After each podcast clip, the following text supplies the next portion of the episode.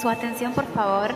Último aviso a los señores pasajeros del vuelo Nómadas Digitales, temporada 1, el podcast de Edu Creativa.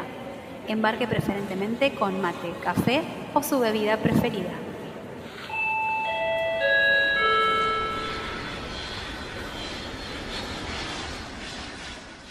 Eh, Marianela, estuviste hace poquito acá en Argentina, casi te agarra la cuarentena acá, ¿o no?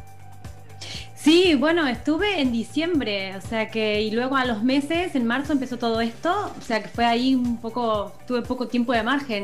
Y a mí que me gusta ir a Argentina dos veces al año, este año pues va a ser que ni una, va a estar complicado. va a estar complicado. Sos argentina además. Sí, soy de Córdoba, tengo la tonadita cordobesa que vamos, no se me va, no sé si lo pueden detectar. sí, sí, se siente. Bueno. Bueno, Marianela, em, bueno, ¿por dónde empezamos? Eh, tenemos tantas preguntas para hacerte.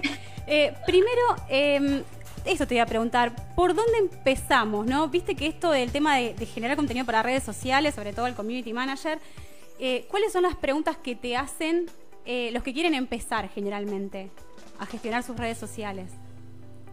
Sí, bueno, la gente que quiere empezar no sabe por dónde, porque por lo general eh, no es que son chicos jóvenes que también hay de todo, pero eh, está el perfil de chico joven que está estudiando periodismo, está estudiando algo de marketing y que quiere especializarse en redes, que más o menos es nativo digital. Y luego estamos los que nos hemos reinventado de, grandes, digamos, ya de, nuestra vida adulta. Y queremos, bueno, pues eh, lanzarlos a lo digital, al marketing. Y la primera entrada al marketing, digamos, son las redes sociales, que es algo que nosotros manejamos como de manera amateur porque, bueno, somos usuarios y entonces esa es la puerta de entrada, pero al principio es, ¿por dónde empiezo? Porque no sé nada, solamente sé a nivel usuario. Eh, bueno, motivada por eso que la gente no sabía cómo empezar, creé dos cursos gratis en YouTube básicos sobre Community Manager hay una versión 19 y está la versión 2020, que son, hay que ver los dos, digamos, se complementan, no es que uno quedó obsoleto, para nada. Entonces, lo, bueno es que puedes empezar por esa parte, digamos, con contenido gratis, para ver si te gusta o no, porque al final tienes que hacer un filtro, tú dices, ay, sí, em, queda muy bien ser Community Manager, pero resulta que tienen que hacer un montón de cosas que, que no, que mejor eso no es para mí. Entonces, está bueno poder hacer un filtro y conocer bien qué hace el community manager antes de decir sí, esto es para mí o no, hacer como un filtro de entrada. Claro, claro. Y, en cuanto a las redes sociales que más se utilizan para, para este tipo de cosas, para poder eh, arrancar con algún emprendimiento o algo, ¿cuál es la que más sirve, digamos, en este momento? Bueno, en este momento y en todos los momentos sirve la red social en la que está tu público. Facebook e Instagram son las clásicas y en la que más o menos estamos todos los públicos, porque casi todos tenemos una cuenta en Facebook y en Instagram.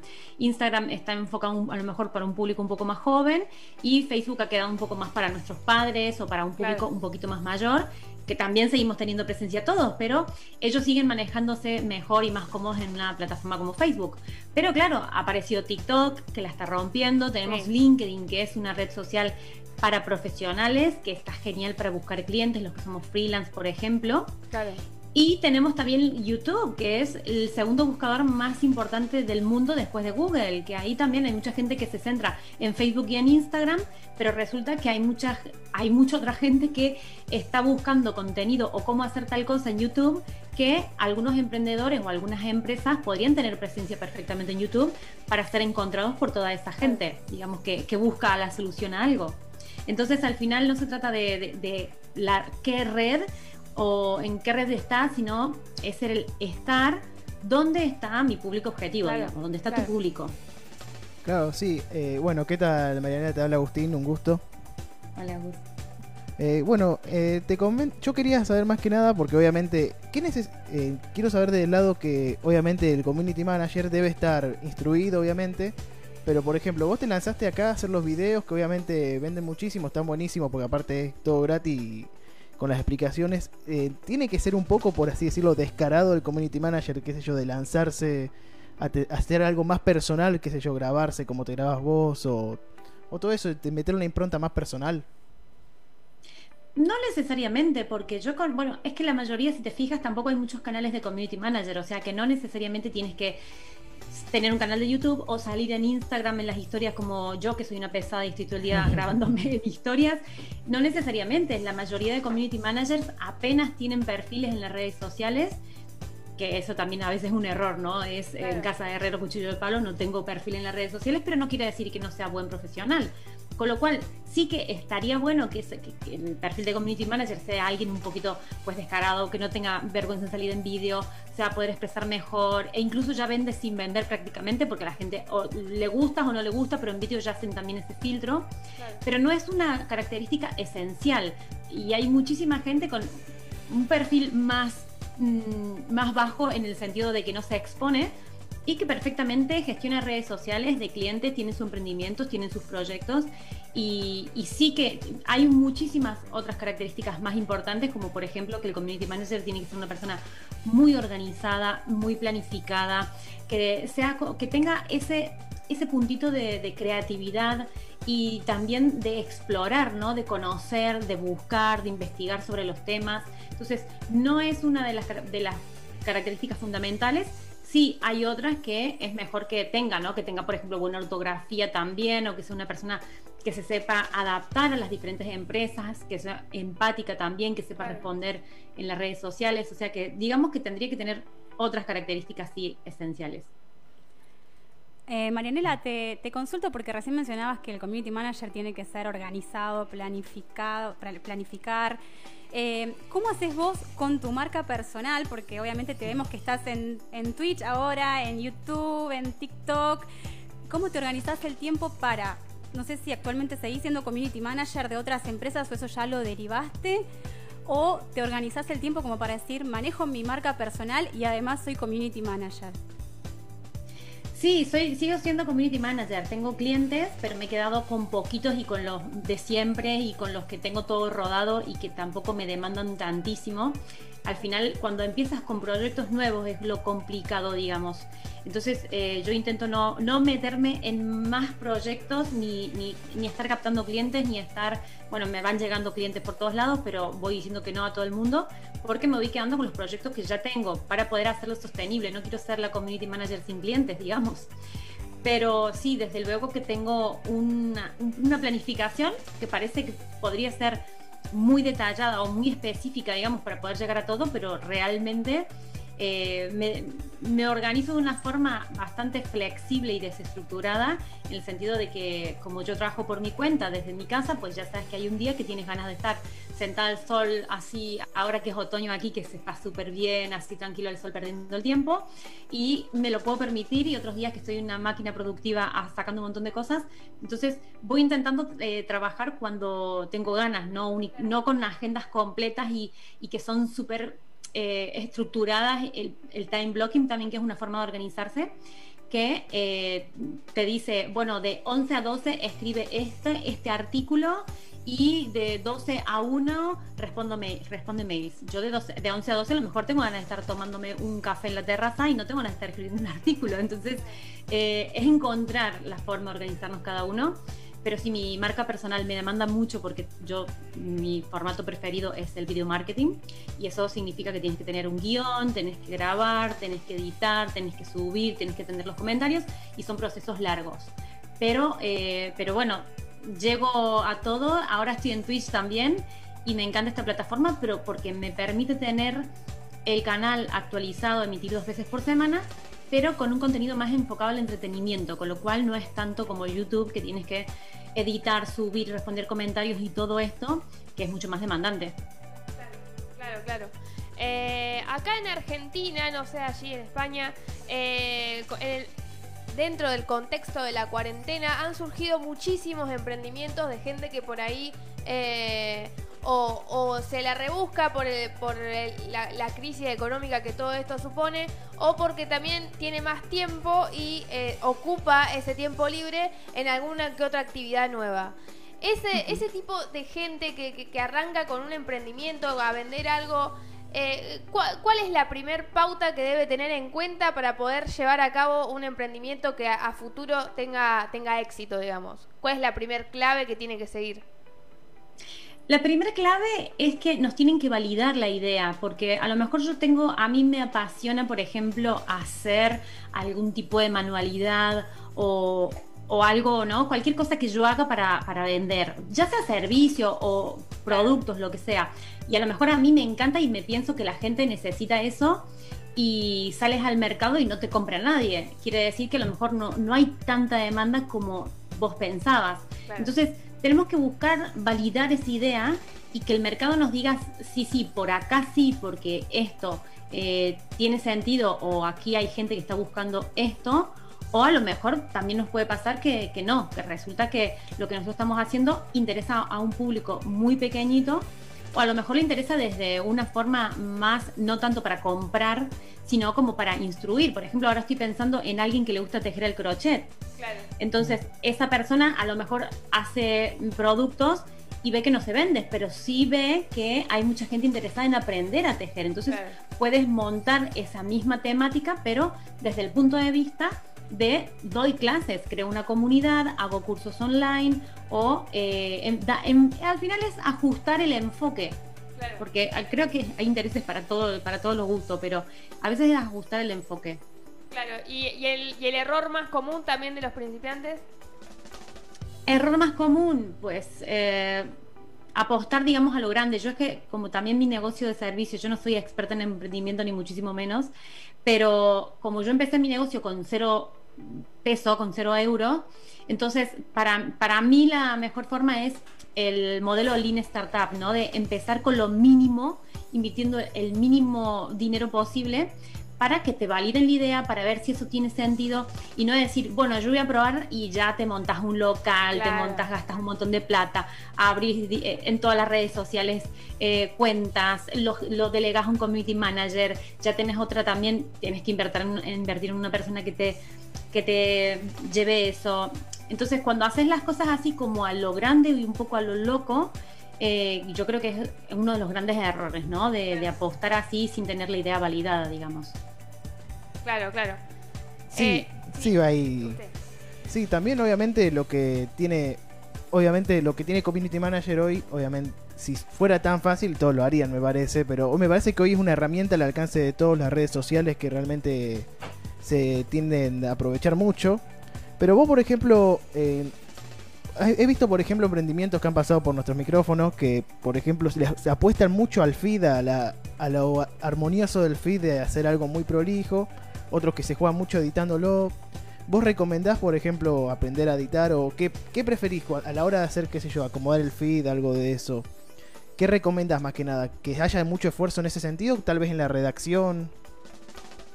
Mm, yo diría que los esfuerzos tenemos que, que centrarlos en la interacción yo no puedo tirarme mm, dos horas en una publicación bonita editando y tal. Obviamente que todos queremos tener galerías bonitas, armónicas, lo más precioso y profesional posible. Pero si estás invirtiendo mucho tiempo en eso y después subís en la, publicación y esperás que te llevan los likes y los comentarios, pues ese es un error. Yo te diría, hazlo mm, menos con menos tiempo, invierte menos tiempo, aunque te salga un poco más feo, entre comillas, pero dedica tiempo a ir a otras cuentas, a comentar, a dejar comentarios de valor, a crear relaciones, a seguir a otras cuentas y mandarle un mensaje privado diciéndole que te interesa lo que haces, eh, hacer un poco de networking, hacer relaciones, conocer gente, porque cuando tú estás dejando un comentario de valor en, en esa cuenta, a la hora que tú te vayas a, a vayas a publicar eh, tu post del día, pues esa cuenta también pues va a querer ir a devolverte, ¿no? Con ese principio de reciprocidad, eh, ese comentario. Entonces yo diría, emplea todas tus fuerzas, tus fuerzas o tu, mm, tu, tiempo, digamos, en crear relaciones y no tanto en preocuparte de que si es bonito, de que si está bien, de que si cuadra, que si toda esta cuestión estética que muchas veces nos hace perder el tiempo, que nunca nos termina de gustar y sobre todo que nos paraliza. Y el tema de los seguidores también. Por ahí pasa, ¿no? Eso quería. La obsesión con los seguidores, con la cantidad. Sí, eh, la verdad es que el, efecto de, una cuenta con muchos seguidores es como el típico efecto del bar lleno y el bar vacío. Cuando vas, tienes que elegir un bar, estás en una ciudad y ves un bar que está lleno, pues te da como la tendencia de, "Mm, dan ganas de entrar a este porque está lleno, seguramente que es bueno. Claro. Y el vacío, pues ya vas como un poco en, en segunda instancia, ¿no? En plan, bueno, pues aquí como no puedo cenar, pues ya me voy al otro y que sea lo que Dios quiera, un poco. Entonces, existe ese efecto, no vamos a decir que no. Pero yo conozco cuentas con miles y miles de seguidores que no tienen un negocio detrás o que no tienen objetivos alcanzados eh, y cuentas que son pequeñitas con comunidades pequeñitas que realmente están monetizando, están vendiendo, están fidelizando. Entonces al final te das cuenta que sí que eh, ese número, el número de seguidores, es un dato, pero eh, que no es todo, digamos, no es todo. Al final lo que, lo que, lo que el sentido, si cumples tu objetivo, porque ahora no estamos hablando de, de vender, porque no todo el mundo vende, hay gente que está que le gusta la fotografía o estamos también con cuentas personales de manera amateur, pero tienes que tener un objetivo y si ese objetivo se cumple, está genial, no estemos pensando y que el objetivo tenga sentido, no únicamente no, porque quiero llegar a los 10.000 su- eh, seguidores para tener el desliza hacia arriba en las historias. Claro. Vale, ¿y a qué vas a estar deslizando hacia arriba? ¿Dónde vas a estar mandando a, a- Claro. a esa gente? Entonces, te- tenemos que pensar siempre en las redes sociales con objetivos, pero con objetivos reales y que tengan sentido. Claro, y yo también, eh, bueno, también que tiene que ver con eso, eh, los seguidores reales. Obviamente, ¿cómo? Sí. Obviamente, no, si existiera una fórmula mágica que te da seguidores reales que te dan me gusta y que aparte se interesan en lo que vos tratás de, de vender o de, de promocionar, todos lo usarían a la fórmula. Pero bueno, eh, ¿cómo, ¿cómo es la forma que vos recomendás para que captar a tu público deseado, más que nada en cantidad de seguidores, o capaz que no tenés muchos seguidores, pero cada, cada seguidor que tenés eh, realmente responde a tu producto o a tu servicio. Sí, sí, ese- es que esa es la idea. Y para esto, la verdad es que tienes dos fórmulas, digamos. O tienes tiempo o tienes dinero.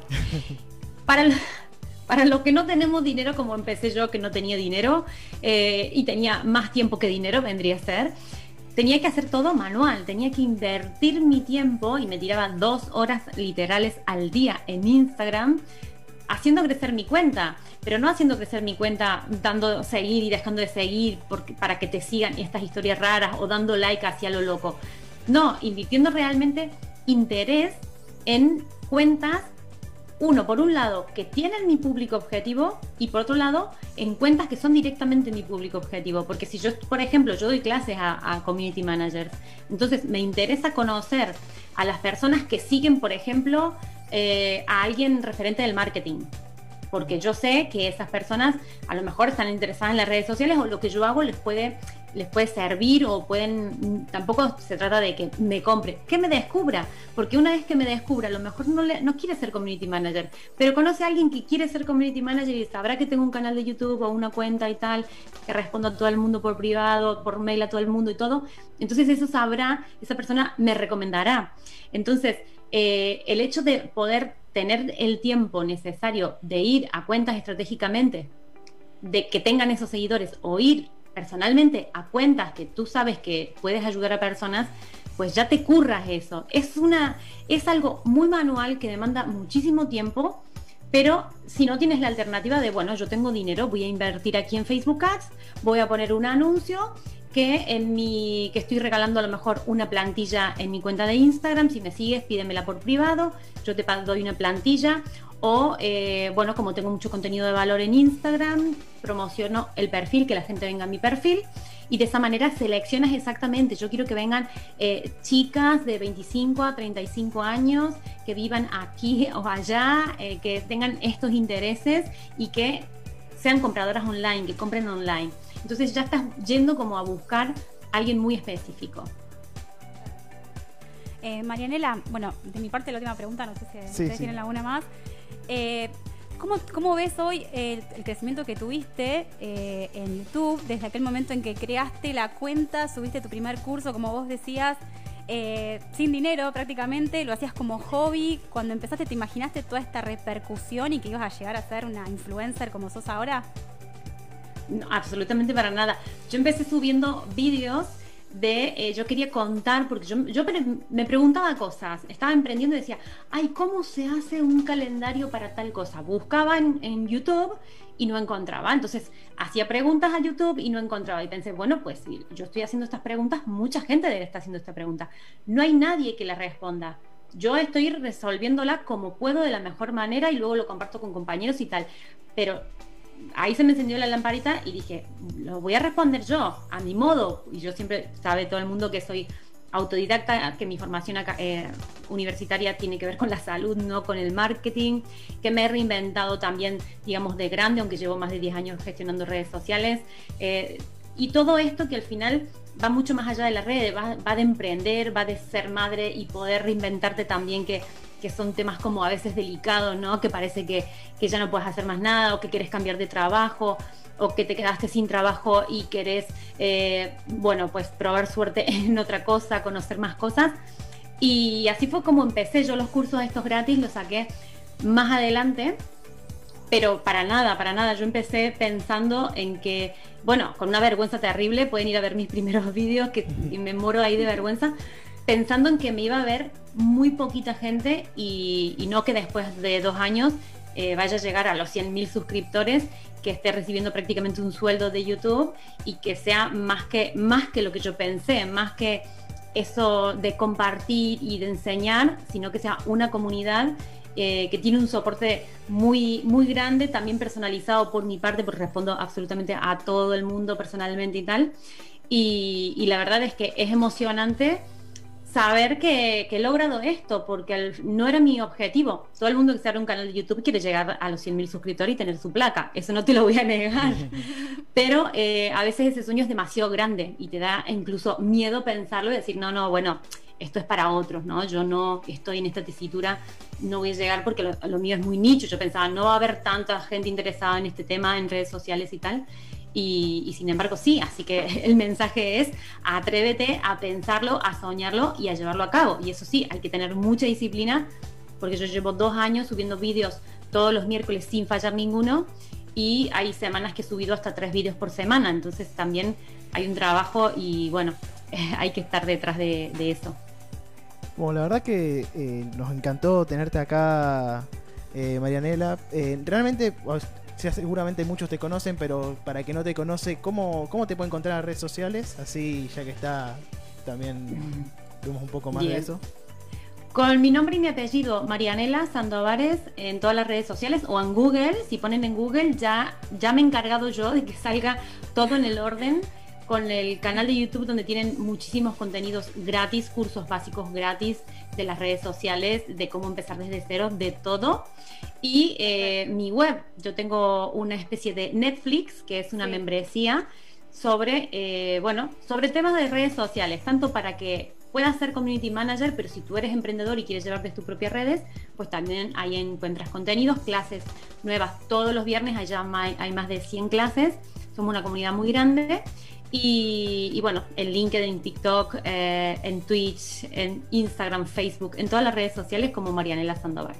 Perfecto, ¿eh? perfecto. Bueno, muchísimas gracias Marianela, la verdad eh, te agradecemos por tu tiempo, por haberte comunicado con nosotros, por haber respondido y tenés los micrófonos abiertos para lo que necesites. La verdad que una entrevista por demás de informativa y siempre viene bien saber de este tipo de cosas, más ahora en la cuarentena que necesitamos un montón las redes. Así que nada, agradecerte nuevamente. Bueno, muchas gracias a, ustedes por contar conmigo, por invitarme aquí al programa a compartir un ratito y decirle a la gente que, se animen a emprender, a intentar algo nuevo, a aprender cosas nuevas, porque se viene lo digital. Estamos, yo creo que esta pandemia nos ha digitalizado a la fuerza. Es la tendencia que se viene y nadie es viejo eh, ni nadie eh, llega tarde. Nadie llega tarde todos llegamos en el momento que tenemos que llegar, así que eh, que se planteen si, si, esta es una oportunidad y, que prueben, que prueben el tema del marketing, de las redes, porque por ahí viene también el futuro. Así que muchas gracias, chicos. Gracias a vos. Gracias, a vos. Marianela.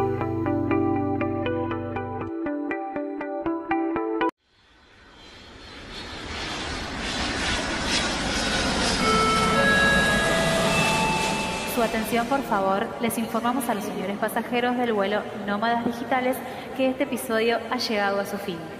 la pilota a cargo de este vuelo y los invitados de cada episodio les damos las gracias por haber viajado con nosotros.